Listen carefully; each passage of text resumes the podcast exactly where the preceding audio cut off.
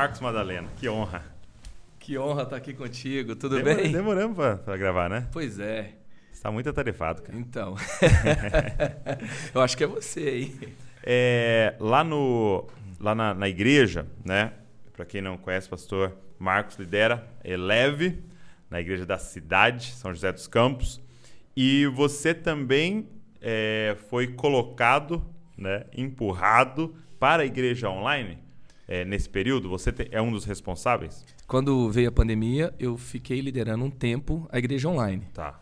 Tá? Daí a gente estruturou várias coisas e tal. E hoje o pastor Andrei assumiu. Ah, legal. Então você que deu o start ali naquele momento. Isso.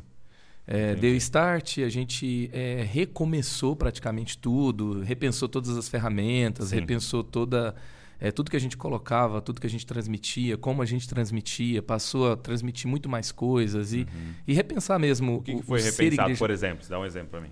Uma das coisas que foi repensada é assim, a gente precisa ser uma igreja online, né? Tá. Então, é por o trás ali da antes? é porque antes era transmissão de culto, Tá. né? Então, transmissão de culto não é igreja online. Uhum. Porque era a única forma que a gente teve por um tempo. E foi muito bom para a gente pensar isso, né? Tá. Então, e pensar tudo que a gente faz, como vai ficar no ao vivo. Normalmente era assim, a gente faz o culto aqui e vocês correm atrás aí no ao vivo e pegam o que dá para E pegar. dá- E É gente um enri- favor, né? Exatamente. Então, por exemplo, o culto presencial reduziu o tempo por causa do culto online. Hum. Então, a gente teve vários ganhos, né? É, nem tudo que a gente faz no culto presencial a gente transmite. Ok. Tem coisa que a gente faz, depois a gente fala, corta essa parte. Então a gente passou a repensar tudo que a gente falava, como a gente falava. E outra coisa é assim, como o cara pode servir? Como ele pode ser é, chamado para servir? Como eu posso ter um tempo de oração por ele? Aquele cara que está em depressão, Tá. ele está em luto, ele está numa cama de hospital e ele precisa de um momento de oração individual. Daí a gente colocou é, o posso orar, é, as decisões é que é? Eu por orar? Jesus É, é um link?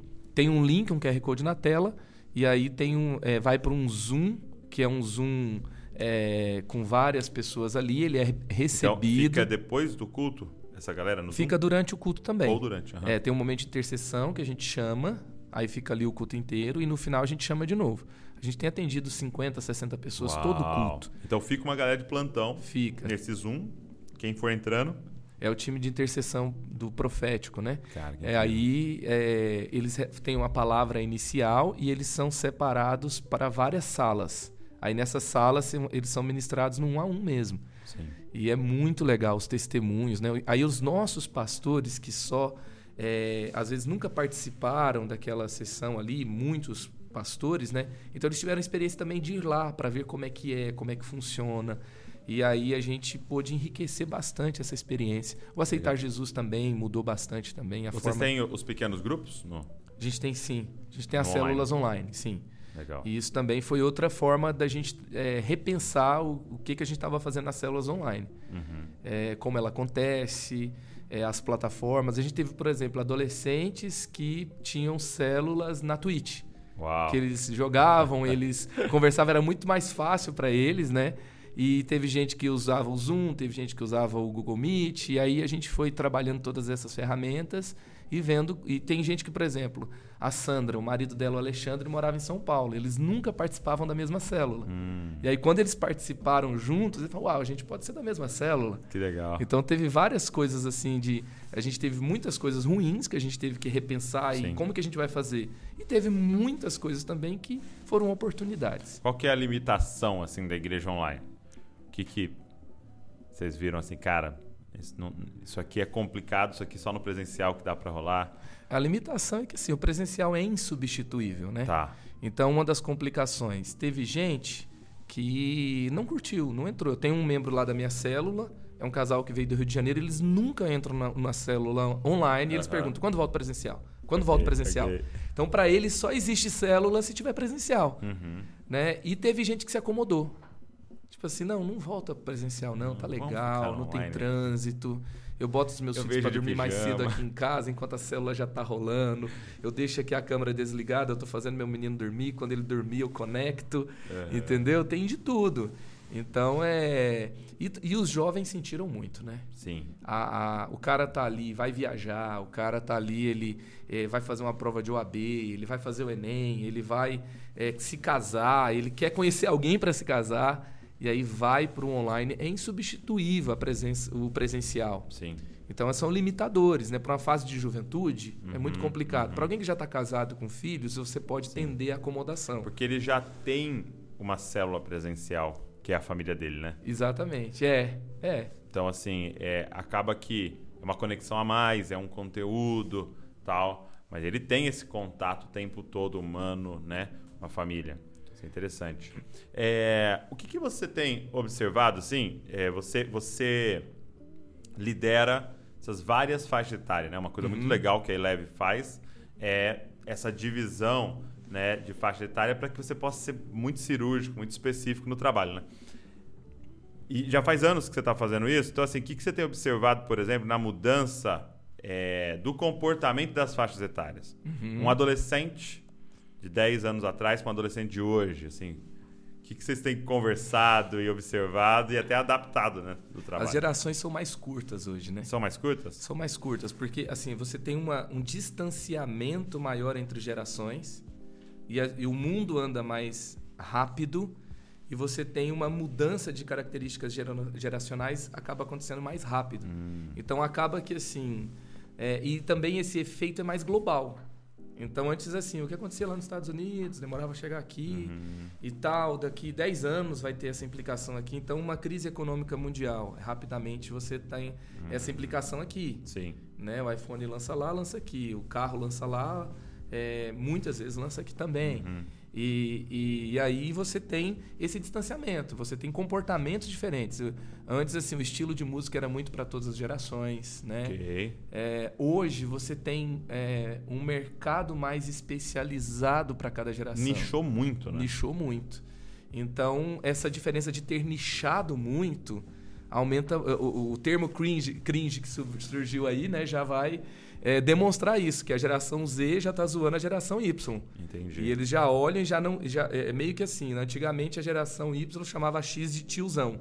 Uhum. Hoje é a geração Z chamando a Y de cringe, né? Uhum. Então essa, essa questão do, é, desse distanciamento, né? Aquele, você olha aquele abismo que há entre uma e outra é muito grande. E a mesma coisa também é fase de vida.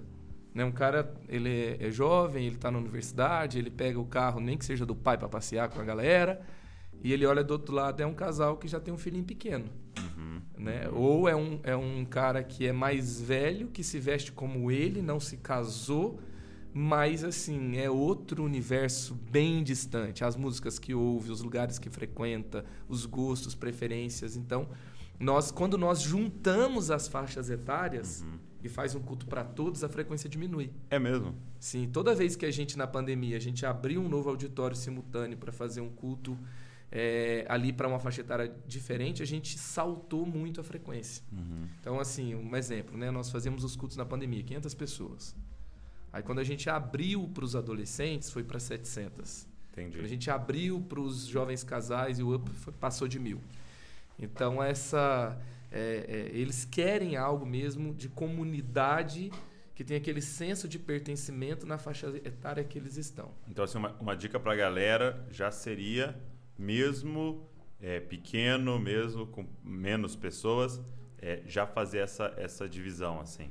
É, eu acho poder que trabalhar de forma específica. Não tem como você desprezar essas diferenças. Sim. E muita gente me fala, eu tenho 50 pessoas aqui, eu tenho 15. Eu não faria com 15. Uhum. Né? Mas na medida que você tem um adolescente, um cara lá de 15, um cara de 20, e daqui a pouco você tem uma pessoa de 30, e daqui a pouco você tem um cara de que acabou de casar, mas quer ficar no ambiente, você tem que começar a pensar.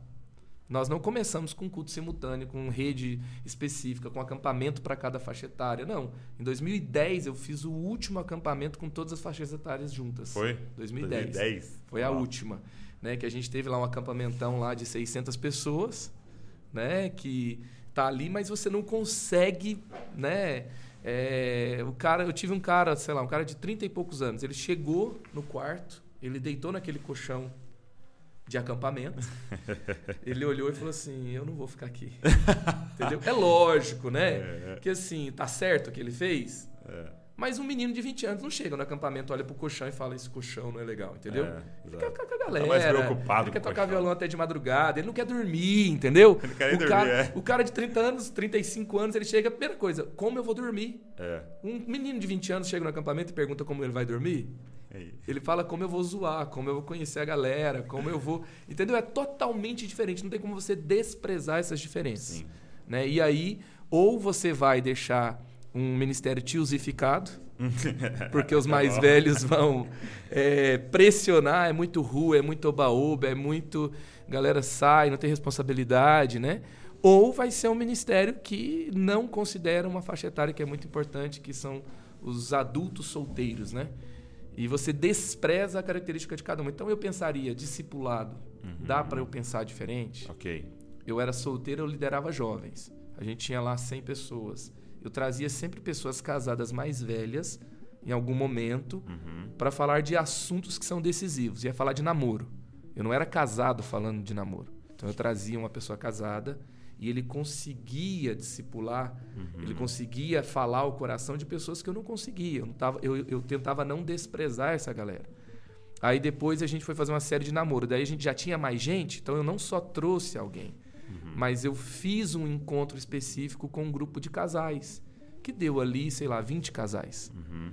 Jovens casais, que não queria sentar numa mesa junto com os pais, junto com os, os irmãos mais velhos na fé, porque eram fases diferentes. Sim, sim. Entendeu? O cara tem 50 anos, né? 60 anos, né? Diferente demais. É, casamento, ele já está pensando como é que vai ser lidar com a impotência, né? É, exato, e o menino está começando, ele está... Potente.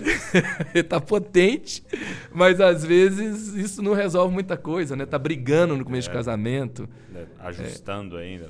E aí a gente fazia algo para eles. Depois você é, começa a trabalhar, vai multiplicar uma célula, um pequeno grupo, vai multiplicar um grupo de discipulado, de estudo bíblico. Vamos trabalhar os perfis.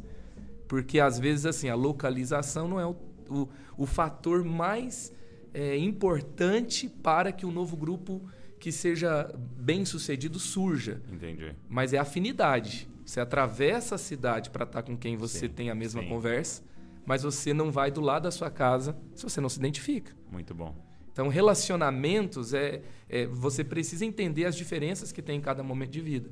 E a gente, eu comecei é, também por causa da visão do meu líder. Uhum, uhum. Né? O, meu, o pastor Carlito chegou e falou: olha, eu estou vendo, há uma dispersão, tem esse grupo, eles deixam um grupo mais velho. E a gente experimentou. Sim.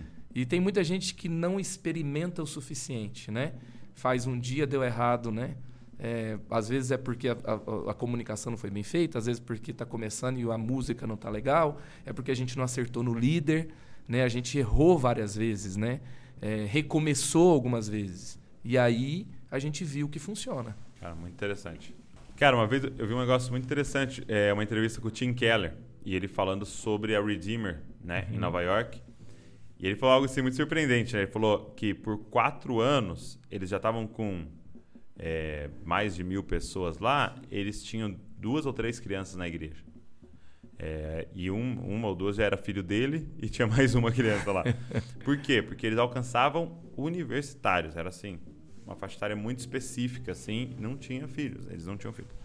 E, e aí começou então a surgir os adolescentes, né?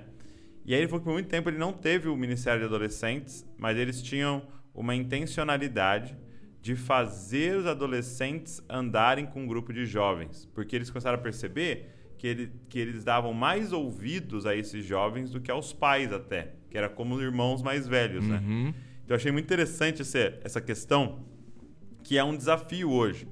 Eu conseguir unidade geracional. Porque a gente está falando muito sobre unidade denominacional, uhum. né? sobre unidade é, é, é, de, com o homem e a mulher integrarem no seu trabalho, de dons e tal. Mas a gente tem falado um pouco sobre essa unidade geracional, até nessa treta, né, nessa brincadeira que foi feita sobre é, é, o milênio e, e, a geração atual tal. É, é, essa brincadeira, mas que tem um fundo de verdade, tipo assim, cara, nós estamos, vocês aí, nós aqui, entendeu? E, cara, a gente pode assumir um papel fundamental. Então, a galera jovem que está nos ouvindo aqui, é, não deixa na mão do líder de adolescentes. Você pode ser uma influência. Esses caras estão olhando para vocês e falando, cara, eu quero fazer uma universidade, poxa, eu quero trabalhar, eu quero ter meu carro, eu quero casar, eu quero é, namorar um dia. Então, acho que os jovens têm um poder de influência sobre os adolescentes muito grande, né? E a gente é, é, dá esse distanciamento, né? A gente faz esse distanciamento porque é aquela fase inicial, né? De, de, de volátil e gosta de coisas diferentes, né? E assim, uma coisa muito legal disso que você está falando, é, para os líderes que estão aqui com a gente hoje, é, algo que eu aprendi é parar de colocar a culpa no outro. Uhum. Que sentido? Uhum. É, fiz o culto de jovens, veio quase ninguém. Esse pessoal não quer nada com nada. É. Ah, é, pelo amor de Deus. Eu recebo muita mensagem assim, não sei você, Marcos, mas é, É, como sim, lidar com também. jovens que não querem nada. E aí é sempre a culpa do outro. Não é o culto que você não soube é, organizar, não é a missão que você não soube passar, não. A culpa é do outro que não quer nada com nada. E pode ser. Você pode ter pessoas ali que Uhum, não querem nada com uhum. nada. Mas como líderes, é- esse é o papel da liderança, assumir responsabilidade, né? Dizer, cara, é culpa nossa, o que nós vamos fazer de melhor? O que nós vamos melhorar? O que nós vamos avançar? Como nós vamos repensar? E trabalhar, né? Porque você deu esse exemplo, né? O Carlito fala, ó, tô vendo uma galera dispersa. O que nós vamos fazer a respeito? Aham. do que ter uma mesa conversando. Pô, esses, esses jovens casados não quer nada com nada, né? Fizemos o culto de jovem, de, de casais, eles não vieram e tal. Pelo amor de Deus, vamos dar um puxão de orelha neles? Ok, mas e se a gente repensar? Se a gente fizer diferente? Então, eu acho que isso é um grande desafio para nós como líderes.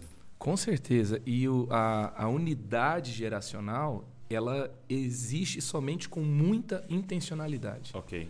Porque não é um agrupamento natural, e comum. Natural, né? É, e a leitura do Tim Keller, né, não é à toa que ele tem sucesso com uma igreja num lugar que é um cemitério de igrejas. Uau. Manhattan é um cemitério de igrejas. Sim, sim. E a leitura que ele fez e como ele agiu diante daquele eh, cenário fez toda a diferença. Um bom líder, ele não reage a tempos difíceis, ele lidera os tempos. Uau. Então ele precisa estar assim acima daquela situação, porque a gente está sentado com Cristo Sim. e ele tem resposta para tudo. Ele reina sobre essa realidade. Então, A Siri aí, invadindo o podcast. e agora, da onde eu volto?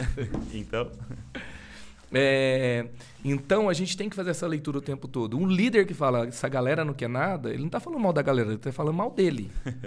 Porque quem lidera? É a galera que lidera? Exato. A galera lidera e decidiu, nós não queremos nada. Aí você falou, vocês não querem nada. Então você não lidera nada. Entendeu? Então a, a grande questão é como a gente vira esse cenário. E, e- e também muitas vezes, quando eh, eu, eu tive aquele feedback, que a gente precisava fazer algo com outras faixas etárias, é, é que assim o meu alvo ele não estava correto. uhum. O grande problema de muitos líderes não é que eles miram um alvo é, muito alto e fracassam. É que eles miram um qual alvo, alvo muito errado? baixo e acertam. E eles ficam satisfeitos com, satisfeitos com isso. Ah, eu tive um culto cheio hoje. Entendeu? É, eu lembro quando eu, em 2010 a gente tinha um cultão para uma igreja de, é, sei lá, 3 mil membros, 4 mil membros, e a gente tinha um cultão de jovens que dava 600 pessoas, 700 pessoas, estava sensacional.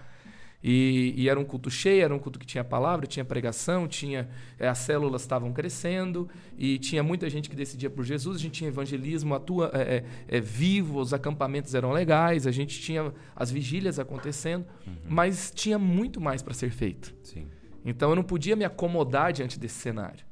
Então é, é a intencionalidade, por exemplo, essa questão que o Tim Keller fez, né, que você mencionou, de é, os jovens precisam ser referência, precisa ter uma comunicação com a- os adolescentes. Nós temos isso claramente, né? O Vitor que está aqui comigo, ele é, liderou, é, junior liderava o Shine, que é a faixa etária mais nova, Uhum. e ministrava. Ele adolescente ministrava para juniores Uau. Né? E, e nós temos todos os líderes de adolescentes da igreja são líderes jovens.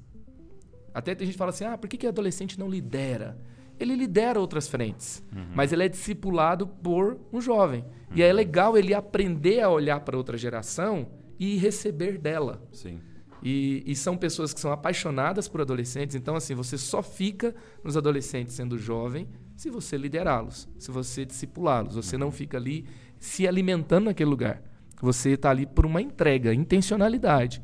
E aí eles têm como tem, nós temos líderes que começam a ser líderes em treinamento com 16 e com 17 anos. Uhum. E aí quando ele chega aos 18, ele escolhe se ele vai ficar ali ministrando nessa faixa etária ou se ele vai para uma faixa etária de jovens. E Sim. muitas vezes a transição de célula é feita uma célula inteira para os jovens. Então a gente não pode é, esse tipo de intencionalidade eu não consigo ver somente num culto. Sim. Você precisa ter no discipulado e em pequenos grupos.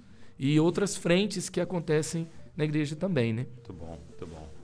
É, uma coisa que eu tenho percebido, assim, tem sido muito desafiador para mim como líder, é que é, talvez por muito tempo na minha vida, por exemplo, eu investi em é, como é que eu posso pregar bem, uhum. como é que eu posso fazer um bom sermão, como é que eu posso fazer um bom vídeo, né?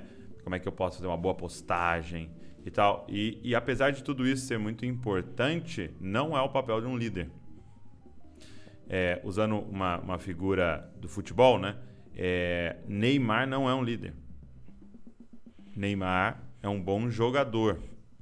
Então ele chuta bem a bola. Então qual é o trabalho dele? A melhorar em chutar a bola, melhorar na sua corrida, melhorar no seu drible, melhorar no seu o goleiro, melhorar em, em defender e tal. Agora líder é o Tite. Uhum. E ele não passa os seus dias estudando como chutar a bola. Ele passa os seus dias pensando como eu posso extrair o melhor daquele que chuta a bola. Como eu posso extrair o melhor daquele como que, que defende. O time funciona melhor. Como que eu posso posicionar os uhum. caras. De...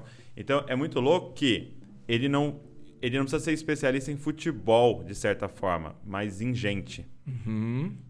Porque se ele for bom, ele é um bom. Mas se ele liderar, você tem 22 bons. E aí, meu irmão, Ninguém segura. Então, para mim, tem sido um grande desafio isso. Porque é, é, é, é, até. Tem um termo, né? Em inglês, hard skills e soft skills, né? Hard skills é isso. É, é, uhum. é, meio que o diploma, né? Uhum. É, o, é o. Cara, eu sou bom em escrever, sou bom em, em, em chutar, eu sou bom em, em, pregar, eu sou bom nisso. São, são hard skills. E a gente fica pensando que esse é um pré-requisito para liderança. Sendo que, na verdade, é inteligência emocional, uhum. por exemplo, é muito uhum. mais importante para um Exatamente. Líder, tomada de decisões. Empatia, tomada uhum. de decisões, discernimento, visão de futuro. Então, tem sido um grande desafio, assim, tipo assim, é, o seu papel não é jogar, é fazer jogar, né? Exatamente. Entendeu? Fazer as pessoas funcionarem, fazer um time inteiro. É... Só que aí você tem que ficar especialista em gente, né? E amar gente. E, para mim, qual é o maior desafio disso? É, é no nosso orgulho por quê?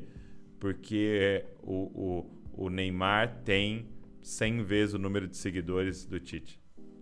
100 acho que foi até bonzinho, né? mil vezes, entendeu? E mil vezes a milhares influência. De vezes. E uhum. milhares de vezes uhum. o, o dinheiro. E milhares de vezes a fama. Mas nós vamos ter que fazer uma escolha, né? É, é, eu quero ser grande ou eu quero que o time vença o campeonato, né? Ou eu quero que o reino se espalhe por toda parte. E é uma decisão diária, né? Foi a virada que o técnico do Michael Jordan fez com ele, né? É, nossa, Fazer aquele, ele aquele entender seriado, né? Que ele sendo o melhor jogador do mundo, ele não ganhava campeonato por causa disso. Se ele não souber passar a bola. Se ele não souber fazer o time funcionar, né? Sim. Junto. Cara, isso é incrível. É, a gente tá nessa fase, assim, de aprender sobre isso. E tem sido muito desafiador. Agora, é, você se aventurou em escrever um livro sobre criatividade, né? E eu acho isso incrível porque você tem um portfólio, né, para mostrar de, de, muita criatividade. E é esse livro aqui que eu vou mostrar para vocês em primeira mão aqui no Dizascope, né? Que se chama Criative-se. Criative-se. Maravilhoso o nome. Criative-se, Marcos Madaleno. É, quando é que foi assim um, um despertar? Falou, cara, preciso escrever sobre isso. O despertar desse livro foi numa conferência de liderança que a gente teve na nossa igreja em 2011. Hum.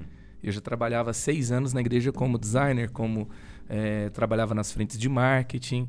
É, e aí o, o, pastor Carlito me convidou para é, pregar na conferência sobre ministério criativo. Hum.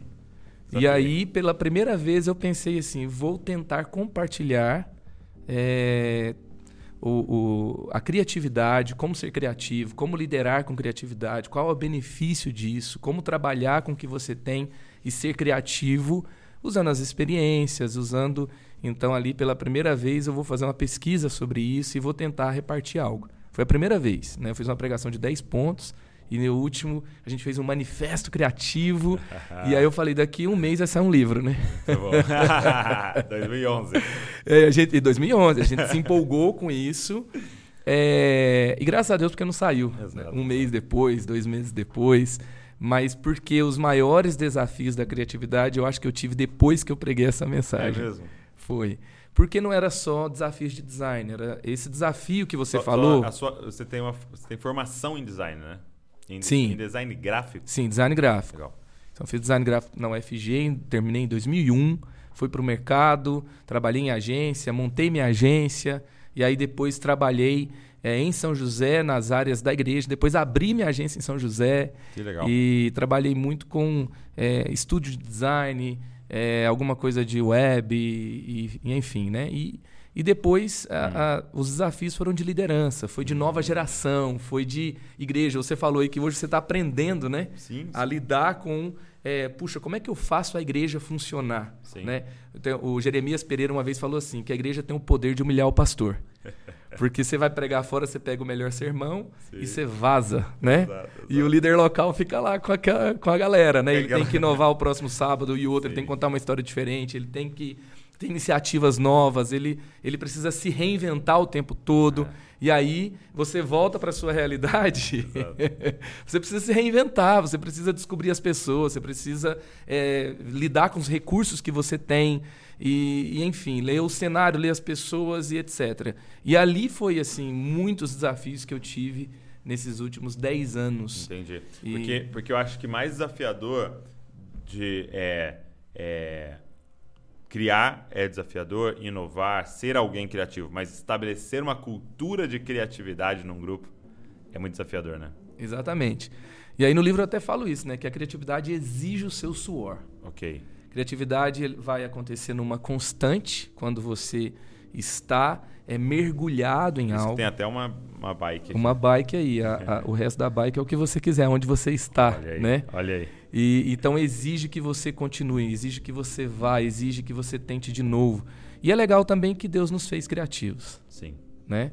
No prefácio, um amigo meu aí de alto nível, Gente, eu Douglas. fiz o prefácio, hein?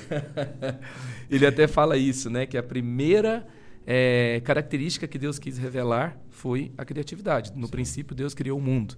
E ele nos fez semelhante a ele. Então, Deus nos fez criativos. Né? Você, é, é, o cérebro humano ele vem com poucas ligações. O pato nasce sabendo nadar, ele nasce sabendo comer. É, eu sempre pensei nisso, é. sabe? Eu, eu, eu vi aqueles cavalo. Nasce em pé, né? Nasce em pé andando, cara. A gente nasce demora um ano e meio para conseguir dar um passo. Então ele nasce com as ligações cerebrais feitas. Ah, entendi. O ser humano ele nasce com menos é, ligações feitas e com um potencial de desenvolvimento de aprendizagem muito maior. Ah, muito e a mais capacidade... personalizado o que vai acontecer ali, né? Exatamente. Uau. Então, é, você tem um mindset, você foi programado para ser criativo. É, você foi programado. Eu nunca vi uma, uma vaca de um país ter um sotaque diferente da vaca, da vaca de outro país, né? né? então, o ser humano ele tem essas ligações mais Uau. personalizadas. Deus, no, Deus nos fez para construir o nosso próprio caminho. Então, quem brincou com dois pauzinhos no quintal e aquilo virou uma nave espacial, aquilo virou um cavalo, aquilo virou uma arma de guerra, aquilo virou um chapéu, aquilo virou né, é, é um carro de última geração e, e você você perdeu, assim, você investiu minutos da sua vida, você fugiu para aquele lugar Sim. e você viu um mundo diferente por meio daqueles pauzinhos e você se tornou um adulto, agora você trabalha com outra coisa totalmente diferente, você não perdeu a capacidade de criar. É igual andar de bicicleta. Sim. Depois que você aprende, você não esquece, né? Uhum. E todo mundo aprendeu a ser criativo. Então eu, eu acredito que a criatividade é para todos. Então, eu, por que, que eu escrevi o livro? Porque é, eu vi a criatividade ser terceirizada para um grupo. Okay. Manda para os designers, manda para os produtores de vídeo. Vamos criar um departamento de criatividade na empresa, na organização. Não existe nada menos criativo ou nada que mata mais a criatividade do que você delegar apenas para um grupo. Me lembro que eu sentei com dois líderes é, de alto nível da Hilson e eu perguntei como que vocês trabalham a criatividade. Eles me falaram, todo mundo da equipe tem que ser criativo. E eles já estavam, assim, isso faz o quê? Uns cinco anos. E isso me marcou, né? Muito. E, e, e, ultimamente a gente fala muito de criatividade, porque as regras do mundo mudam muito rápido. Okay. Então, inteligência emocional, criatividade, é, são moedas do futuro. E o maior gap da nova geração, por exemplo, não é capacidade, não é informação, não é conhecimento, não é formação. Então, qual que é? É inteligência emocional, é criatividade, é a capacidade de se reinventar. Isso é, diz muito sobre o nosso futuro. Então, essa, esse mundo que a gente vive, o cenário que a gente está, depois de ter entregue algo para a nova geração, que foi a minha ênfase nos últimos anos aí, né? eu quis também entregar algo sobre criatividade, porque é, não é para terceirizar para o designer, é okay. para todo líder do futuro. Cara, que incrível. Que incrível isso. E é, e é uma discussão muito ampla e Sim. muito profunda. Eu espero contribuir para uma parte dela. O diálogo, né? né? Então, vou falar aí sobre liderança criativa, sobre você é, construir um caminho criativo, sobre processo criativo, sobre uma base bíblica, né? como que os avivamentos históricos, eu vou pegar alguns exemplos, quais, quais foram as marcas de criatividade. Você vê as, as, as cruzadas do Billy Graham. Ele tinha é, os posters de design mais incríveis da época. É mesmo? Hum, você olha e fala, cara, tem gente hoje que não conseguiu chegar aí. Né? E ele tinha uma capacidade de conectar as pessoas do país que ele ia de uma forma. Você não junta as pessoas. Ele, ele, por exemplo, tinha uma conferência que ele fez lá em Los Angeles e ele pegou vários pregadores locais e colocou. E ele pegou vários é, é, músicos locais e colocou. E aí ele pega e coloca lá sete noites de avivamento com pregação envolvente. Ou seja, tinha muita pregação que era bíblica. Uhum mas que não tinha uma linguagem, não tinha uma estética envolvente. E ele falava, eu falo de uma forma envolvente, uhum. ele assumia isso. Uhum. Né? E até quando ele foi falar no TED Talks, em, se eu não me engano, em 99, ele falou que maioria, maior parte da vida dele ele falou sem olhar as notas. Ele falava, né? Ele energizava todo mundo o tempo todo. Ele pegava e falava música, é, algo assim, música para cima, a tradução seria hoje, né? Uhum. E, e, e, falava sobre essas noites de avivamento, essas características em um pôster muito legal. E ele colocava isso conectando várias igrejas e ele conseguia juntar aquele grupo ali durante sete noites. É lógico, é um mover de Deus, é um mover de Deus, mas Deus deu para ele uma capacidade criativa. Né? E aí a gente fala, vou só pregar como o Billy Graham? Ele pregava muito bem, ele, a base dele era a Bíblia. Mas quem fala mal do marketing, quem fala mal da, do design, quem vai dizer que é só ferramenta mundana para entreter o povo, né? você vai ver no, nos avivamentos históricos, você pega a reforma. Né? A reforma, o, o, o Lutero, ele praticamente ele tinha um ilustrador que fazia meme para ele que ele pegava, ele fazia a, a, ele usou a linguagem alemã enquanto a Igreja Católica usava a latina. Então ele pegou a linguagem popular, ele pegou ilustrações criativas que trabalhavam o humor. E Foi aí ele que é, fez uma capa com uma obra de arte, assim, uma capa de um livro. Quem o foi, foi, foi Lutero? Viu? Lutero ele tinha os capistas dele é. que a, a, a, forma de desenhar não era aquela forma clássica. Hum. Era como se fosse os quadrinhos e os memes de hoje. Meu Deus. E aí, assim, por que, que as pessoas queriam ler as 90 teses, as 90 e poucas teses? Tem algumas discussões sobre isso, né? É. Ah, ah, por que, que eles queriam é, ler também? Não simplesmente porque era um, um confronto, mas também era atrativo. As pessoas tinham ali algo que era pertinente, uma linguagem acessível, uma tecnologia poderosa, que era a imprensa, que senão não teria. Tem, tiveram outros reformadores antes dele, uhum. que não tiveram o mesmo sucesso que ele. Incrível isso, né? Como a tecnologia. Então ele isso falou assim, é, é, o momento de Deus para isso aqui acontecer, né? Exatamente. E eu teve, acho que a gente está num outro momento exatamente uma, assim. Exatamente. Eu também penso assim. É, você falou do, da, do Billy Graham não olhar as notas, né? Eu fui muito confrontado, cara, no livro. é, Comunicação que Transforma, viu? And sim, selling. sim, sim. Ele fala assim: é, você tá lá para pregar, né? E você fica precisa olhar o tempo inteiro. Ele fala: você está comunicando assim para o público. É, eu quero que vocês lembrem de algo que nem eu lembro. Se você não lembra daquilo que você está falando, como é que você quer que o cara na segunda-feira lembre daquilo que você está falando? E ele fala sobre e você assim, internalizar mesmo. Isso, isso é um exemplo, né, que eu coloquei que a pregação dele era envolvente, a Sim. linguagem dele era acessível e ele leu o seu tempo, né? Assim, tem gente que lê as notas e faz bem, Sim, tem sim, gente que sim. não lê, né? e não fala É. nada, né? Porque às vezes a pessoa fala: "Não, eu vi aquele vídeo no podcast, então eu não vou mais ler Nunca as notas e tal". Mas não é esse, essa Não a é essa a questão. essência. É, é tá- envolvente. tá em então o Andy. Stanley ele fala: conte histórias pessoais, se coloque nas histórias, faça essas perguntas, você também. Né, no- ele pega e fala: ao invés de você fazer uma mensagem densa de é, sete pontos, é, que vo- às vezes você pode fazer sete pontos mais é, tranquilos de serem ali mais pedagógicos, sim. mas às vezes você quer entregar uma série de mensagens em um dia. Um dia. Ele pega e fala, termina qualquer uma coisa, né? Até o, o pastor ele coloca sobre a, ali a, uma frase que resume a sua, pre- a sua pregação, né? E então, fala a sua pregação em um tweet, né? então você está passando pelos pontos, mas qual que é o tweet que resume? O Andy Stanley fala isso, né? Se você ensinar uma coisa para sua congregação a cada semana e eles lembrarem disso, você vai mudar a vida deles para sempre. Isso é incrível. Muito bom. Mas saiu aqui da criatividade, né? Mas o que, que tem a ver com criatividade? Porque eu acho que eu tenho um capítulo aqui É. que eu falo de liderança, eu falo de curadoria de conteúdo. Então é a, a criatividade não é você inventar algo do nada. Deus ele cria do nada. Tá. Os seres humanos criam a partir dos O elementos que único estão que cria do disponíveis. nada é Deus, né? O único que cria do nada é Deus. Então assim, você cria a partir do que você tem Da é, que ele disponível. Ou você viu no céu, Deus te mostrou. Né? É do o nada de Deus que chegou para o do nada de Deus chegou até você e você então você recebeu de algum lugar e você processou até o profeta vai falar com o sotaque dele. Sim. e você elaborou mentalmente você relacionou e você entregou. Então o nosso mundo a grande questão hoje não é, é aonde eu busco as minhas fontes mas como eu elaboro. E o líder do futuro ele, faz, ele vai fazer uma ponte entre a informação e o conhecimento. Então, é, é você realmente elaborar isso. E quando eu falo, por exemplo, a pregação que vai ter um ponto que transforma o tempo de pregação, isso é também você fazer uma curadoria e você ter um entendimento do público que a, o tempo de concentração diminuiu Sim. e a quantidade de conteúdos disponíveis aumentou. Então eu preciso ler esse momento e, e eu me colocar nele com liderança, com criatividade, é, é um dos aspectos dessa característica de Deus, de criar novos ambientes, de transformar as pessoas. Muito bom.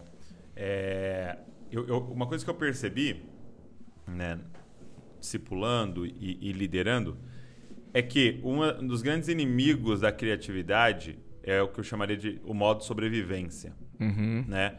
É, Uhum. Então, por exemplo, eu, eu tô num emprego onde eu vou meio que com medo na segunda-feira, porque eu tenho um chefe que né, é, xinga e dá bronca e expõe. Então, meio que eu vou pro ambiente para sobreviver. Eu vou para uma selva ali, né? E aí eu percebo que o poder criativo da pessoa é totalmente suprimido, porque ela não pensa o que eu posso criar, ela pensa como eu sobrevivo aqui. Aham. Então, como é que eu faço essa planilha da forma que ele quer para eu entregar e não levar bronca? Não, cara, existe um jeito novo de fazer essa planilha. Vamos arriscar, vamos usar. Chefe, testei um negócio novo aqui, baixei um programa novo para fazer. Ele não vai fazer isso, porque ela tá pensando como eu sobrevivo, né? E, e é muito o instinto do animal até que a gente... Ele, o animal vive nesse modo sobrevivência. Ele não cria algo novo porque tem alguém querendo comer ele ali, né? Qualquer momento e tal. É, e, e, é, e é muito doido porque é, é um tentar se salvar mata a sua criatividade, né? E até assim, o cérebro humano, isso que você falou assim, alguém vai matar, ele é programado para raciocinar rápido. Uhum. Então você vê uma cor, você vê um movimento, você ouve um barulho, você tem que correr, porque você vai morrer, porque é um animal que está vindo, é uma serpente, é um, é, que é um felino, ele morde, ele me mata, e você tem que tomar rápidas decisões. E aí, essa capacidade de tomar rápidas decisões te salva, mas ela te acomoda. Muito. Porque você, quando o seu cérebro recebe algo que não está dentro da sua caixinha, isso é um animal que me mata dessa cor. Dessa... Então, agora eu tenho acesso a algo que é diferente. O que, que acontece? Eu vou, vou para um buffer de processamento mental, ou eu crio uma caixinha nova, ou eu é, vou colocar dentro de algum lugar que eu tenho ali. Então isso faz a gente ter aquela dor de cabeça, aquele desconforto. É aprender um novo idioma, é arriscar um caminho novo. Ir para um lugar novo, né? Eu, e eu o cérebro gasta... eu viajo para um lugar novo, tem que discernir tudo que tá acontecendo. Por onde vai, faz um roteiro de uma viagem de férias. Eu fico cansado. Né? Eu prefiro então, ficar no hotel. É, é, é, entendeu? É mais fácil ter aquele programa que você já vai manhã, tarde, noite, tudo certinho, né? Mas o que que acontece? Então, nosso cérebro ele gasta muita energia do nosso corpo. E, nosso instinto de sobrevivência nos leva a ter um cérebro que é preconceituoso hum. ou seletivo, é o nome mais bonito, né? E é, e é também um cérebro que é, ele é acomodado. Porque e... ele, eu, até um médico estava me falando essa semana, porque o, o, o cérebro tem algo já programado, economizar energia. Exatamente. Então, se eu faço é, os caminhos já é, automáticos do meu cérebro, ele economiza energia. Por que, que uma pessoa em coma tem que receber alimentação? Ele não está se mexendo. Uhum. Porque o, o seu cérebro consome, consome muita muito. energia. Sim. Então você é programado para economizar energia e processar coisas novas te dá desconforto emocional, Uau. físico, dói.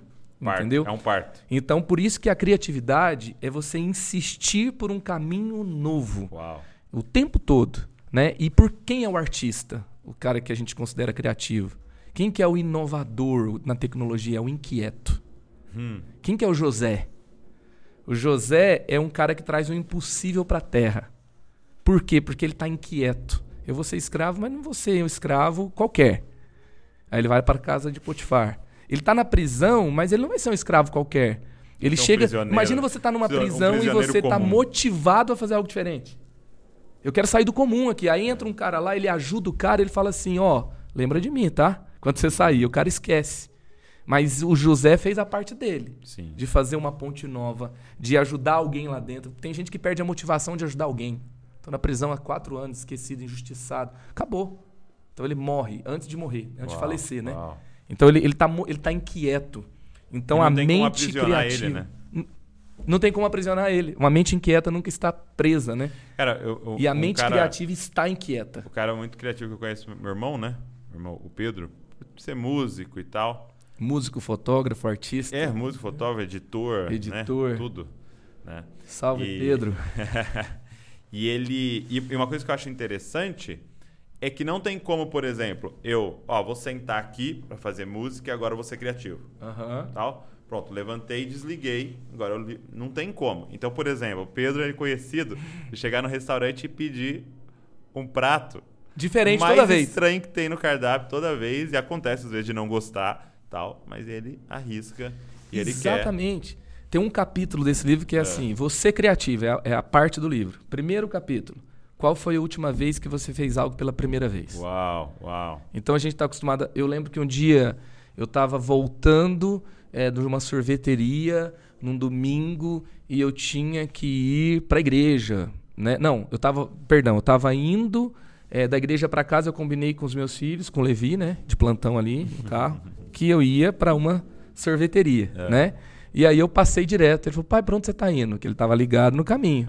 Uhum. O, o, carro faz o caminho sozinho para casa. Faz. Sozinho. Sozinho. Porque você se acostumou e o seu cérebro se acomoda. Ele vai no automático, né? E aí a gente fez um caminho novo. E, e, esse negócio de você descobrir uma música nova, pedir um prato novo, experimentar o seu paladar se, eh, ter, ter variedade, uhum. é, você viajar, tem gente que vai todo ano para o mesmo lugar de férias. Né? Então tem gente que é, faz sempre as mesmas coisas, nunca mudou nem o lado do cabelo. Imagina você com 30 anos, com 40 anos, ter né, a barba do Douglas grande que você nunca teve, ter um cabelo grande que você nunca teve, você mudar de lado, você cortar arriscar, diferente, né? é, se arriscar, mudar o estilo e fazer algo que é desconfortável para você naquele momento. uma palestra de um dos maiores capistas uhum. do mundo, né?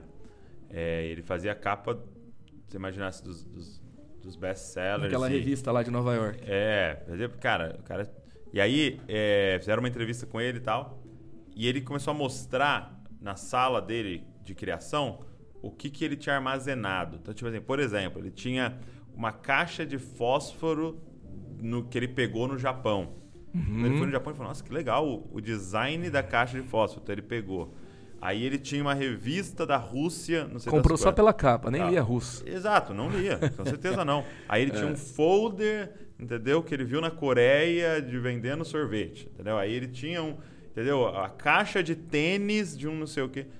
E, e ele falava assim: não sei quando eu vou usar isso. Mas tá aqui, entendeu? Eu tenho uma parada nova aqui, uma referência. E isso é muito louco. Só que você tem que fazer coisa nova. E você já viu como o mundo categorizou esse cara como um cara chato?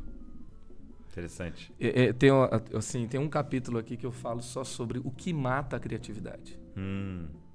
Onde a gente matou essa criatividade? Porque a gente foi feito para ser criativo. Não, eu, eu vi uma pesquisa que o, o cara chegava na primeira, no, prézinho, primeira série, e perguntava assim: é, entrava na sala e perguntava, quem aqui é um artista?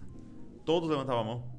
E aí ele foi indo de sala em sala, o que acontecia? Segundo ano, terceiro ano, Olha ia caindo. isso, cara. 90%, 80%, 70%. Até chegar em primeiro e segundo colegial, ninguém levantava a mão. O que, que fizeram? A sociedade depreciou o termo artista. O que, que a gente falou pro menino que queria ser músico? O que, que a gente falou pro cara que queria ser Vai desenhista? passar fome. Tem um cara que endossa aqui, ó. Um cara que eu sou fã, Dave Liu. Dave Liu. Ele é um chinês. Você vai pra eu trazer no podcast, hein? Pode deixar que a gente vai fazer a ponte. Já vamos, vamos ver esse negócio aí.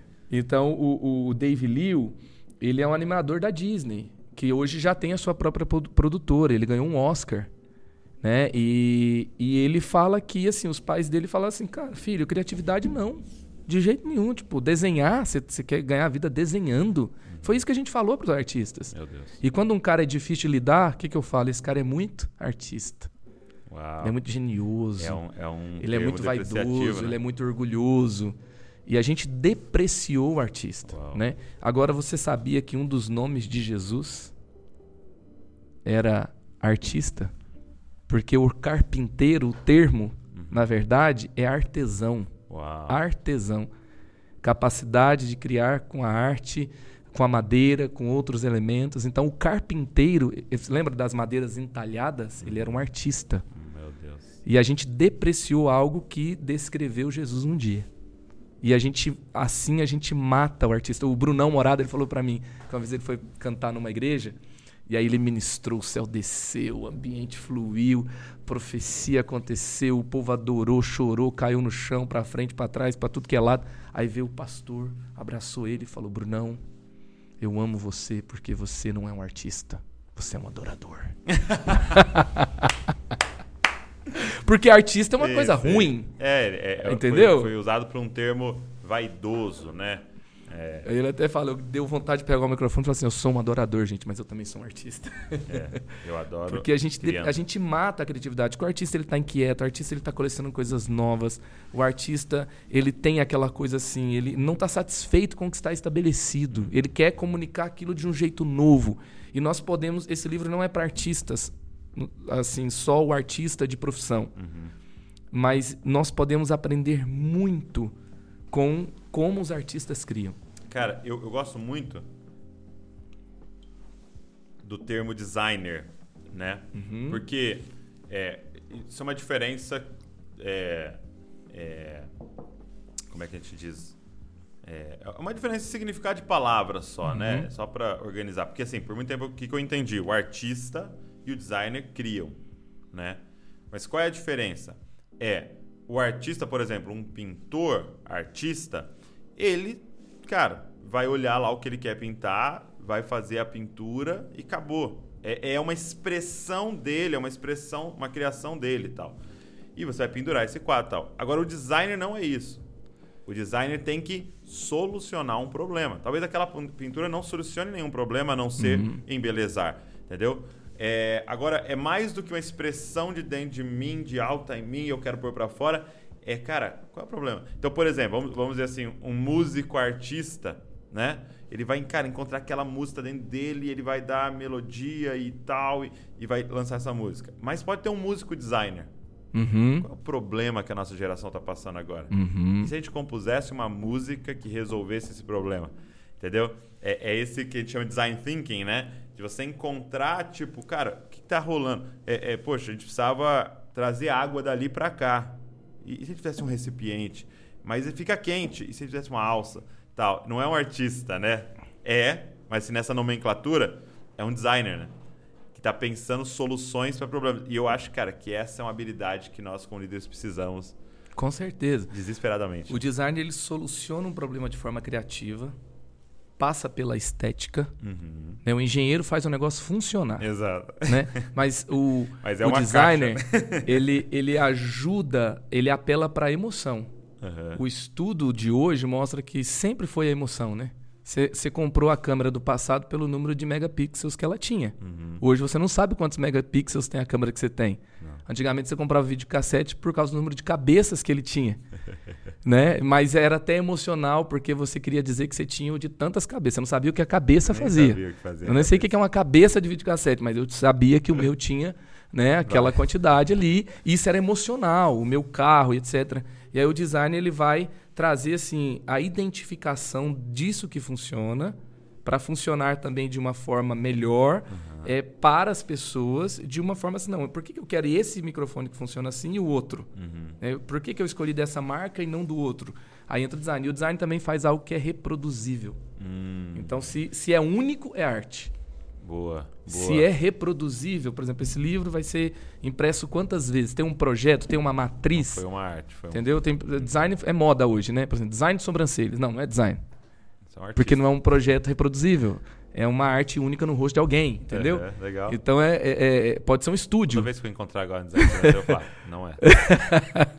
e agora, e é muito isso, né? É muito legal o que você falou, né? Um músico que é um designer, porque né? é, ele vai resolver um Só problema. Né? vai ter aquela conexão com as emoções.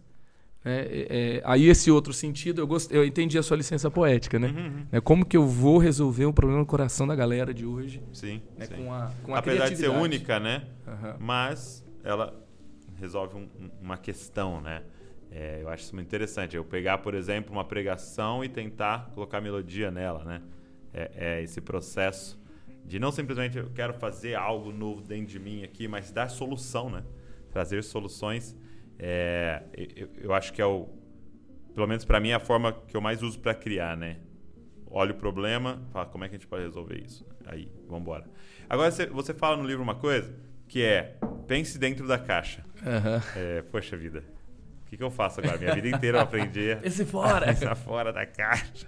É, o, o século XX aí trouxe tem dois psicólogos, esqueci o nome deles, mas eles criaram alguns problemas que é baseado em soluções assim para identificar QI, que era para o militarismo. Uhum. Entendeu? Os caras mais espertos, mais inteligentes, mais criativos para uma situação extrema. Uhum. E aí eles pegavam aqueles pontinhos, né, nove pontinhos que criavam assim uma caixa imaginária, e você tinha que fazer quatro riscos para é, ligar esses quatro pontos e ligar todos eles. E você só conseguia se você fiz, saísse daquela caixa imaginária. Pouquíssima gente conseguia. É, tem estudos que falam de 5 a 20%, 5 a 15%. Né? E aí. É, então, por muito, isso saiu esse termo. É, pensar o, o, fora da caixa, os, os caras de, eram considerados os caras de QI mais alto. Uhum. E até a palavra, quem, quem fala muito QI aí, né? É um termo em desuso, o QI. Ah, não tô mais. É, a identificação da inteligência hoje passa pela inteligência emocional, passa pela capacidade de ah. você resolver problemas de Ela é forma é criativa. né? É outra, outra questão, né? Mas ali o QI era, era identificado por aquela pessoa. Só que tinha gente que não fazia fora da caixa porque ele entendia que ele estava transgredindo uma regra. Uhum, uhum. O que, que seria? Ah, eu vou criar o, o relógio mais criativo, mas eu transgredi a regra do orçamento. Okay. Então, tudo que é criativo, ele tem que passar pelo, pelo termo que é inovador, que é único, que é original, mas é apropriado. Funcional. É, ele funciona dentro de um contexto. Ele, ele, tem, ele tem alguns limites aqui para que isso funcione, né? Tem regras no jogo. Então, os caras falam assim, ah, eu trabalho na igreja, o pastor não deixa eu fazer esse design muito louco que eu quero. Vou para trabalhar na Nike. Aí lá você vai ter muito mais limitações e não adianta você fazer um Nike que não seja com cara de Nike, né? Então, é, a criatividade sempre tem um limite. E aí eles pegaram e mudaram o enunciado. É, você pode, para saber, só fizeram um teste, né? Para ver se aumentava o número de acertos. Se as pessoas se podia sair, então não vou transgredir uma regra. Você pode sair. E as pessoas, o número de acertos permanecia igual. Então você acreditou o quê? Hoje a gente entende que falar para as pessoas pensarem fora da caixa não fazem as pessoas mais criativas. Eu vou falar para você aqui um exemplo. Crie um jogo. Como? Perdão? Cria um jogo em um minuto. Crie um jogo? É. Você fica perdido. Sim. Eu falo para você, cria um jogo que tem uma escada, que tem é, ali uma bola. Entendi. Agora você vai conseguir criar um jogo mais rápido. Não quer Tá. dizer que sempre você vai dar um limite, mas você, a criatividade no final das contas é elaborar conteúdos mentais, é elaborar o que você tem de experiência de vida, é relacionar o que você tem em mãos, é você é, estar dentro de um contexto e você usar o que você tem. Ok. Tem muitas igrejas, então, que não vão conseguir se, se pe- pensar nisso, né? Eles não vão conseguir fazer o que outros estão fazendo de bom porque eles não têm dinheiro para comprar os mesmos equipamentos, ou eles podem ser criativos com o que têm e aproveitar melhor o que eles têm e fazer algo inovador naquele contexto. Muito bom. Entendeu? Então, é Então seria você olhar para dentro da sua caixa. você olhar para sua caixa e para suas caixas. Ou para suas caixas. Então você pode relacionar. E aí vem o termo, por exemplo, é invenção e inovação. A invenção você cria algo novo, a inovação você agrega valor a algo novo. O cara que inventou a bateria de lítio, ele inventou algo novo. Agora o Tesla, o, o Elon Musk, ele deu valor para aquela bateria, porque ele deu um- te deu um carro, ele relacionou um produto que já existia, carro, e ele colocou a bateria lá dentro. Bateria já existe. Ele criou o jeito daquela bateria ser carregada, ele colocou autonomia e ele comercializou, ele conferiu valor, ele ofereceu algo que tem valor para as pessoas. E isso, o que, que ele usou? Ele, inventou, ele não inventou nada, ele relacionou caixas. Sim. Uau, É, uau. E claro que o inventor, ele relacionou as caixas que ele tinha também, que era o estudo de física, de ciência, Química. e química, a inquietação que ele teve. Mas é, nem sempre você vai criar desse jeito. Mas Deus cria do nada. Deus vai criar do nada. Deus é Deus, ele faz qualquer coisa de qualquer coisa. Eu haja, né? É, ele haja e existe. Pronto. Agora, nós criamos a partir de elementos que nós temos. Inclusive, assim, a, a música cristã atual é pobre. Tem poucos que saem. Isso tem a ver com os conteúdos absorvidos pela geração. O que eles elaboram do que eles absorvem, sai isso. Não tem como eles elaborarem acima disso. Entendi. Então Então, você se tem eu que coloco mais recursos dentro da caixa, eu vou Eu- ter a possibilidade de. Criar mais. É muito legal isso que você está falando, porque eu acho que de, de forma prática o que a galera precisa olhar é eu ficar pensando sobre o que eu não tenho, talvez seja um dos maiores inimigos da criatividade. Exatamente. É, porque a gente pode estar em reunião e falar, nossa, se a gente tivesse um LED, hein? Imagina. Poxa, se a gente tivesse tivesse, uma sala nova é, só para se a gente fazer tivesse isso. uma mesa de edição. É. Poxa, imagina se a gente tivesse alguém aqui formado em não sei o quê. Se tivesse algum editor na equipe. Tá, mas e aí? O que, que você tem, né?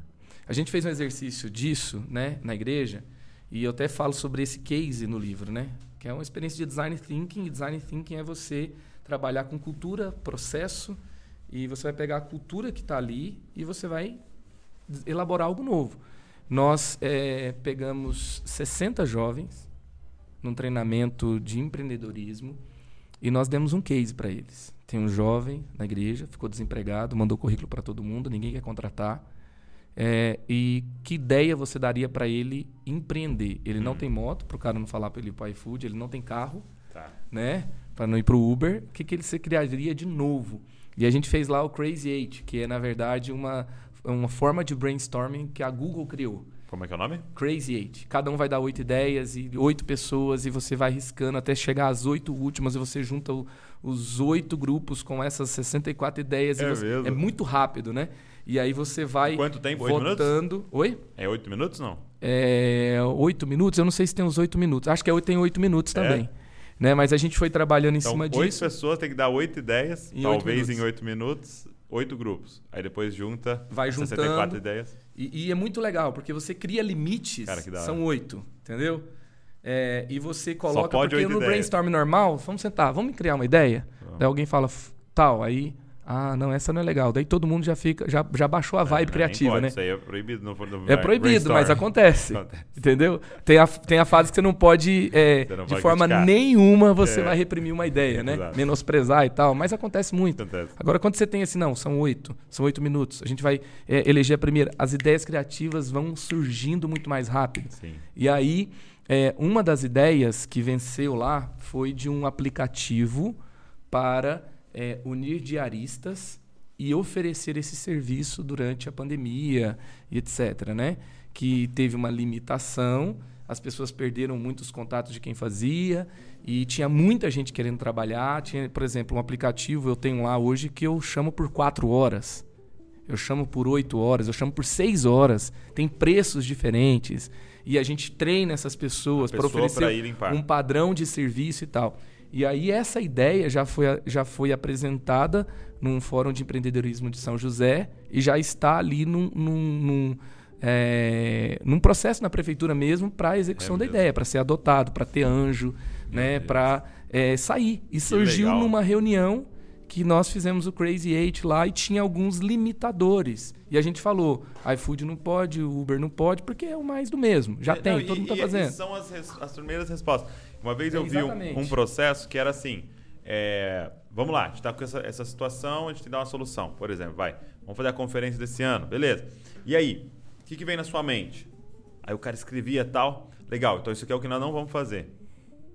Porque são nossas primeiras ideias. É. Ou seja, muito bom, muito é bom, muito bom. É, uhum. agora, tal. Aí ele fazia assim: agora vamos pesquisar o que estão fazendo. Tá, tal, pesquisava tudo, trazia todas as referências. Aí ele fala, beleza, então agora isso aqui é o nosso chão. Então não vamos fazer isso aqui. O que nós podemos fazer além, além disso aqui? Mais Aí... muito, muito bom. É. Então você ter limitadores e trabalhar com isso, você estimula muito mais a criatividade do que você, você deu o chão. Deu, Entendi. Esse é o chão, isso é o que a gente não vai fazer, para onde a gente vai. Entendi. Isso estimula muito mais a criatividade no grupo do que é, você, gente, vamos pensar fora da caixa, é. entendeu? Quero uma ideia do nada. É, é seja Deus. seja Deus. Muito bom, muito bom. Cara, que legal. Muito, cara, tô animado. Criative-se. Criative-se. Gente, é, vou deixar o link para vocês aqui, tá na descrição para você pedir. É, primeira mão aí, provavelmente está assistindo no primeiro mês de lançamento. Criatividade exige o seu suor. Então, se você quer crescer, Ó, William Douglas, Carlito Paz, Brunão Morada, Dave Liu, Teófilo Hayashi. Caramba, esse é, tem muitos amigos, hein? Douglas Gonçalves. Agora, meu amigo, é, eu queria saber, antes da gente caminhar para o final, é, quando é que foi que você descobriu seu propósito? Assim, ou, usando outra palavra, sua missão? O que você tem feito hoje? Quando é, quando é que foi que você teve clareza disso? Assim? Olha, é... teve um momento assim? Tive, tive esse momento. Eu cresci naquele ambiente do coque do fogo. É? Que tinha as profecias toda hora. Eu também. E eu rejeitava o que ouvia. É mesmo? É, você vai ser pastor. Você vai você ouvia sobre isso pessoas. Hã? Você ouvia sobre isso Eu hoje. ouvia sobre isso. Até esses dias a missionária, uma missionária, missionária Elisa, tá lá em Moçambique. É ela comentou um post meu. Aconteceu tudo, né, meu ah! filho? ela estava certa mesmo quando eu rejeitava. E aí, mas é, o tempo passou, eu saí da igreja na adolescência, voltei ali com 18 anos. E Como é que assim. Foi seu, seu, sua conversão? Sua... Eu, eu aceitei Jesus na sala da minha casa com livro sem palavras, com a minha mãe falando com a gente e falando: vocês não são cristãos, vocês têm que aceitar Jesus, cada um de vocês. Criança. criança. Na adolescência, aquele desafio, é, a religiosidade, né? eu tinha medo, perdi o medo, vazei. Uhum. Né? Aí Perdeu quando eu tive uma experiência com Deus foi numa situação de vazio, né? Quando eu voltei, quando é, não tinha nenhum amigo para sair em casa, foi, foi muito único assim, um momento. Meus pais não estavam em casa, tudo deu errado, todos os rolês, todas as possibilidades de fazer o que era bom, o que não era bom, etc. É, eu fiquei sozinho e um, o som do meu quarto ligou sozinho, uma música tocou, terminou a música e desligou. Era a música do Carlinhos Félix, na hora que era um rebanhão antigão, assim, que meu irmão tinha e ele colocou lá no meu som. E falava sobre encontrar Deus. Ligou sozinho. Ligou sozinho e desligou. E não tinha Alexa. É, na época era o Aiva, lembra do Aiva? Não. Apareceu, eu, eu sou mais muito velho novo. que você, né? Desculpa. Eu sou cringe. Aí, o é, que é. que tava lá? Deu um goodbye, assim, na, aparecendo no visor do som. É, e eu sozinho. E, e, eu pensei, eu posso considerar, posso explicar isso que aconteceu. Pode ser que despertou. Pode ser que deu tempo de terminar e terminou. Mas eu sei que o som tocou, aconteceu aquilo. Pá. E eu estava sozinho em casa, eu falei com Deus e, e realmente eu ouvi uma resposta. Eu estava num processo de libertação mesmo assim, do que eu me envolvi enquanto eu saí da igreja. Não me afundei porque eu tinha uma mãe que orava demais. Orava muito. Então, assim, até o que era para ser bom não, não, acontecia, não rolava comigo, não dava certo. Eu tinha raiva. Todos os amigos davam. Tinha raiva da minha mãe que orava em casa porque as coisas não, não davam certo para mim como os meus amigos do mundo, né? Uhum. E, e aí, graças a Deus por essa mãe que orava, e Deus me pegou naquele dia. Então, quando eu me ajoelhei e eu orei naquele quarto, eu lembro do quarto, eu lembro da, da cor da parede, eu lembro da, da, luz apagada, eu lembro do som do lado no pé da cama. E eu ouvi, assim, barulhos de muita gente correndo, de porta batendo, como se fosse assim. É, essa é uma experiência uma assim, que não aconteceu muitas vezes na minha vida, uhum. mas foi algo que Deus falou muito comigo. E ali, é, quando eu voltei para Jesus mesmo, eu tive uma inquietação sobre aonde eu ia ficar eu me conectei com uma igreja, eu me apaixonei pela pregação da palavra, me apaixonei pelo ministério de jovens. Então eu me vi assim, dificilmente eu vi uma pregação que eu não me imaginasse pregando aquele texto. Ah, isso é muito louco. Então assim, é, eu não sabia muita coisa, mas eu sabia que eu amava jovens, eu me empolgava com isso, eu, eu queria estar nesse ambiente. Eu não estava ali apenas assim, eu estou me alimentando. Eu eu curto demais o que esse cara tá fazendo. Se algum dia eu vou fazer, fizer alguma coisa para Deus, eu quero fazer isso aí, ó. Uhum. Quero cuidar de juventude, eu quero trabalhar a santidade nos relacionamentos, eu quero trabalhar assim a intensidade da experiência com Deus, porque a, a gente se perde muito nessa intensidade da juventude com outras experiências e está tudo sim, aqui. Sim. E, e, aí, a, a, e aí aconteceu mais algumas coisas, né? Então foi o despertamento chamado. Seis meses depois eu fui convidado para pregar pela primeira vez, ah, é? porque a minha transformação pessoal é, estimulou um convite para dar um testemunho que virou uma pregação que era para adolescentes. Uhum. Então assim Deus criou as oportunidades. E outra coisa foi assim simplesmente estando disponível. Isso. Disponível. Sabe aquela é, você preparar aquela sala, você arrastar a cadeira, você colocar o papel, a, a, a gelatina na frente do holofote, porque não tinha LED, né? Você. É, é, o que precisava, eu estava ali. Faz os PowerPoints para mim. Na época, o PowerPoint era o. Uhum né? Era a coisa mais inovadora que Exato. existia numa pregação, né? Pregação com PowerPoint, e, e para as reuniões que eu nem sabia do que era, o pastor, eu lembro de um dia no banheiro do, da igreja, um pastor me parou e falou: "Cara, me falaram que você é designer e tal. Você faz uma marca para nossa rede?" Eu falo: "Claro". Ele leu um livro lá, eu lembro que ele leu um livro da, do Hernandes Dias Lopes, é, Piedade e Paixão, ele colocou o nome da rede dele, Piedade e Paixão, pastor Roberto. Legal. Falei: "Cara, cara, conta comigo". Eu entreguei aquele negócio para ele rapidamente que eu me empolguei com isso, porque eu estava disponível, não é? Tem gente que fala assim, não, meu chamado é para pregar. Então, quando tiver um púlpito para mim, né, quando eu tiver me qualificado o suficiente, uhum, uhum. conta comigo. Aí né? você me chama. Você me chama. Né? Sala, nome na porta, Quando computador. o verdadeiro talento. É, tô aqui para, né? Eu, eu sei tocar, mas né, não é isso que eu quero. E aí eu apresentei e aquele pastor olhou e ele ministrou na minha vida. Ele falou assim: Você sabe que você vai ser pastor? Uau. Eu já né? Piedade e paixão já veio com força veio ali, com né? e me abençoou muito, né? Aí eu me lembro assim, eu, eu quebrei a perna, aí eu não consegui ir naquela igreja, fui na igreja do meu pai. E, e ali tinha um, eu, me doeu muito o coração, porque eu vi um grupo de jovens adolescentes perdidos num bairro que tinha tráfico, é, meninos ameaçados de morte, e a galera ia na igreja, mas eu via que ali não tinha algo com Deus e, e aquela igreja não era é, uma igreja que se conectava com uma nova geração e eu não consegui ver aquilo embora. Deus me levou para lá, eu estava disponível para isso, né? Uhum. Deus me levou para lá e ali é, aconteceu muita coisa. É, assim, foi uma experiência para curar meu coração com relação àquela experiência religiosa do passado e para despertar meu chamado também. Sim. E aí eu me lembro assim que assim que eu assumi, um traficante matou um adolescente. Meu Deus. E, e ele ameaçou 20 meninos de morte. E esses 20 meninos. da igreja? Não, era do bairro. Ah, tá, do bairro. Mas era amigo dos meninos da igreja. Uhum. Então o que, que eles fizeram? Eles foram tudo para a igreja. Uau. E nós fizemos uma campanha, eu lembro de raspar a cabeça, andar descalço e trazer essa intensidade. Meu Deus. Né? Eu não podia ficar descalço no trabalho, eu ficava descalço só quando eu ia para a igreja, mas eu era o meu voto, né? Uhum. E, e, eu raspei ali o cabelo e a gente falou, a gente, ó, nenhum desses meninos vão ser assassinados. E o irmão dele era policial, o cara era traficante, foi morto. Ele, ele foi, foi lá e matou um adolescente que fez parte da conspiração e ameaçou todo mundo que estava envolvido.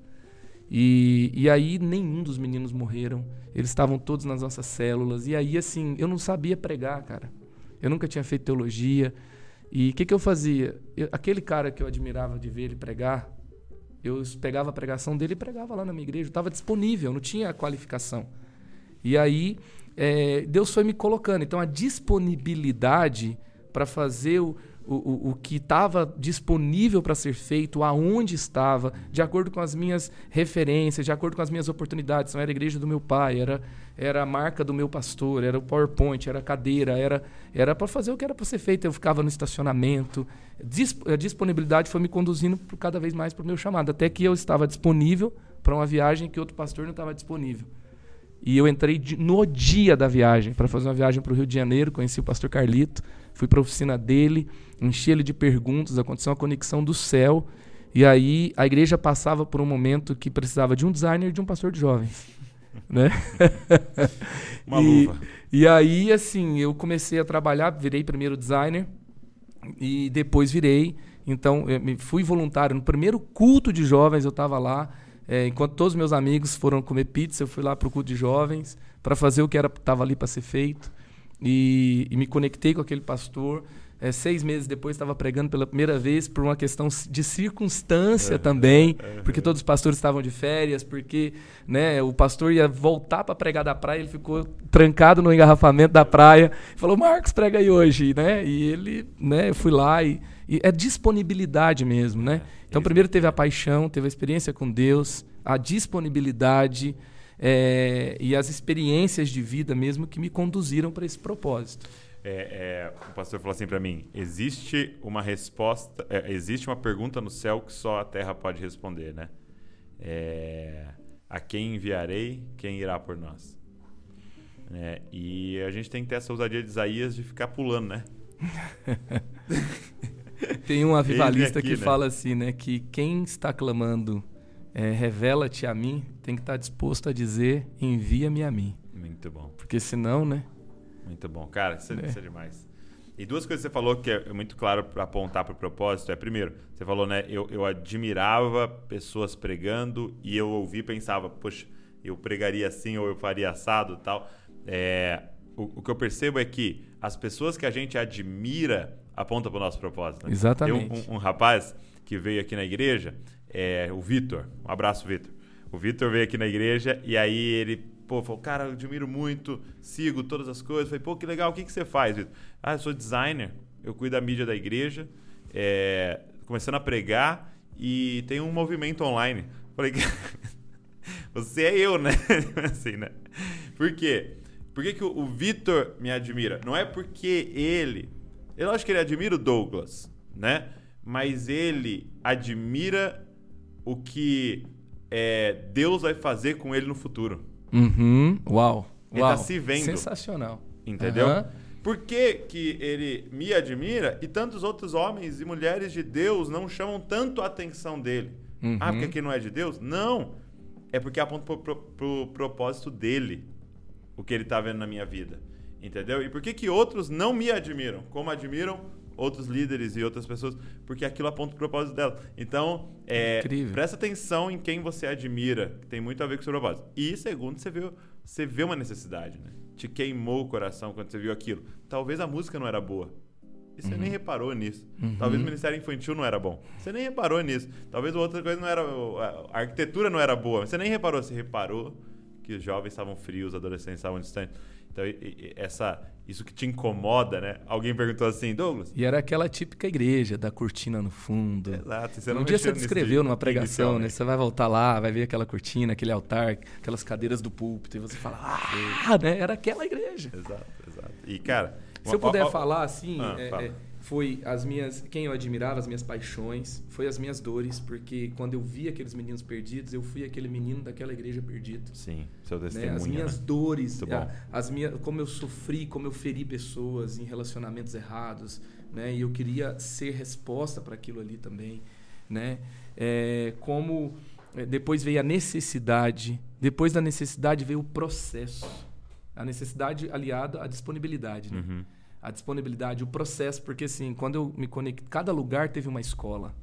A escola da quando eu voltei para a igreja do meu pai E quando eu me conectei com ele, foi a escola da paternidade, foi a escola da, de, de, de, superar né, os meus traumas, as minhas dores. Quando eu me conectei com o pastor Carlito, foi uma escola definidora de futuro. Muito bom. Né, que, me re, que me afinou, que me afiou, que me poliu. E aí eu admirava ali o que, como que uma igreja pode ser tão bíblica? Como que ele pode pregar com tanta unção, mas de forma tão prática? Como que essa igreja pode ter tantas frentes, empoderar tantas pessoas? E aquilo me, foi me refinando e os processos foram acontecendo, as arestas foram sendo, porque tem gente que tem tudo isso, mas não, não é, sobrevive a uma, para, uma assim, se a aresta for a parada, se um feedback for dado, né? se uma espera for longa, ele não sobrevive. Entendi. Né? Então, e é isso que vai te derramar mais unção e autoridade, né? É isso que vai é, desenvolver o seu senso de comunidade, precisando ser mais um, um líder centrado em si mesmo. O mundo não precisa de mais um líder orgulhoso, vaidoso, centrado em si mesmo. E o senso de comunidade vai refinar isso também. Então acho que tem essas Legal. chaves que me conectaram com o meu propósito. Me empolguei, você falou também, muito me fez bom. lembrar de mais muito coisas. Muito bom, muito bom. Cara, espero que tenha abençoado a galera que está nos ouvindo. Inclusive, é, você que está nos ouvindo, se você está nos ouvindo antes do dia 26 de julho, de 26 a 30 de julho, a gente vai fazer um intensivão aqui no Desascope sobre liderança.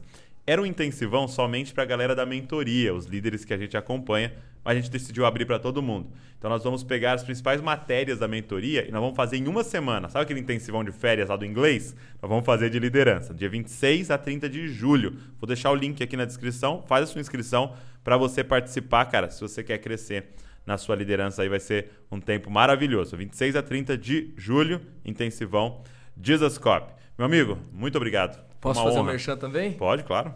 Super obrigado, que bom estar tá aqui. Se a galera quiser é, saber mais sobre nova geração, eu tenho uma playlist é, sobre liderança de nova geração. Legal. É o Eleve Leadership. Então a gente tem lá, está chegando a 70 vídeos. É, tem um, por exemplo, como nós matamos a criatividade? Por que os voluntários não aparecem? Será que eles não querem servir ou será que a minha liderança não mobiliza voluntários? Tem lá como levar a galera para evangelizar né? Tem sobre pregação, é, tem várias, é, vários vídeos sobre isso. Também a gente tem o Eleve Backstage, que é, é, como acontece o culto, como que a gente faz a ordem de culto, como a gente grava os vídeos, como a gente faz a comunicação, como a gente faz o design, como a gente é, trabalha a criatividade no grupo. Então, é o, é o que está atrás dos palcos, é o Eleve Inside, né? É, e também, em breve, a gente vai lançar o podcast Criatives também. Uau. Pra galera. E, e aí eu quero já deixar o convite, aí, né? Um curso na mesa de criatividade. Cobrem ele lá no Instagram dele, por favor. Então vamos gravar esse negócio logo, né? Criative se diz os copos na mesa. Que experiência incrível tem sido é, fazer parte aí. Você faz uma curadoria de conteúdo sim, ali, né? Sim, tem muito Nosso curso. Hoje, é hoje, você tem que fazer um curso para saber qual curso que você faz, né? E aí você não precisa fazer o curso, é só, sei lá, no na mesa né? Bom. Tem muitos cursos lá que vão edificar muito a sua vida. Eu, às vezes eu olho e falo assim, é para eu estar aqui mesmo, entre esses é. caras aqui? Tem muito a ver, não. Amigo, muito obrigado, viu? Eu que agradeço Deus muito. demais, família. Prazer tudo que vocês têm feito. Aqui. Vocês nos inspiram a se elevar. Recíproco. você me inspira a ser uma cópia mais parecida com Jesus. Deus abençoe você e não se esqueça que você é uma cópia de Jesus. Valeu. Valeu.